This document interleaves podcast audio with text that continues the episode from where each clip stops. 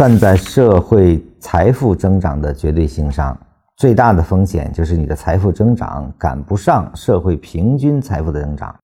站在资本市场这个子系统，道理是一样的。在一个大的牛市中，筹码的积累甚至更重要啊！一个大的上涨，三元的时候有一万股，到四元只有一千股，后来到了三十，一股也没有啊！这就是最大的风险。实际上，你去看它这个过程，也就是你的仓位的变化，正好跟运动方向的变化成了一个反比啊。低位的时候仓位多，越涨越没仓位，越涨越没仓位啊。实际上，在整个过程中，应该是至少保持一定的仓位，从头拿到尾，这个才是啊。所以我们一直说的多级别联立下的分仓交易，就是为了保证这一点。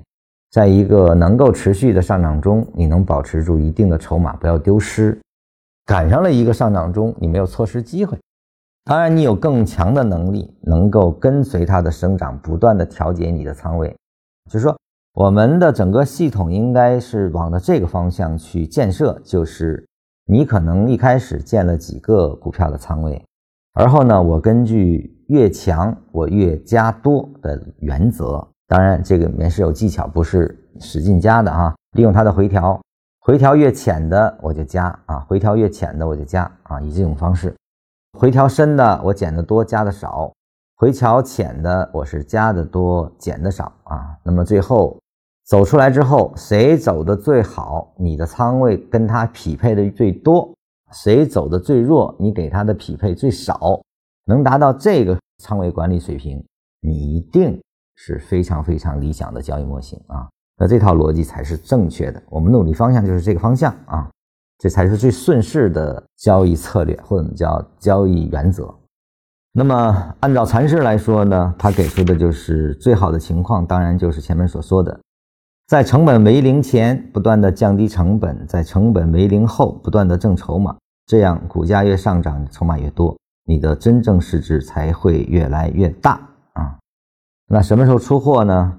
就是在大牛市真正结束那一天，你拥有的股票数量最多，而成本是零，然后一把卖掉啊！当然，你能否判断哪个地方是牛市的真正结束那一天，那也是本事啊。实际上，顶还是比较容易被判断的，因为那个时候的特征是非常非常清晰。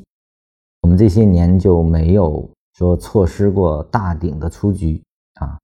底一般非常非常的难啊，就是说你对底的判断这种把握度实际上并不高的啊，这里面错个一两年都很正常。但是顶啊，基本上在一个很短的时间内就能锁定，所以顶其实并不可怕。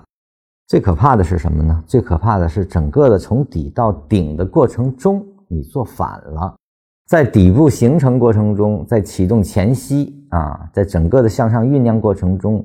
你的筹码在不断丢失，而后呢，涨的你受不了了，你一把又加了回去啊，在大顶形成前冲到了最后的中仓啊，我见过太多这样的人了啊，而后顶真正形成的时候呢，是没有感觉啊，不知道，而后一把回落，可能前面几年的努力只需要几天就结束了，这是做的最差的，所以整个过程就是如何读懂市场的运动所处阶段。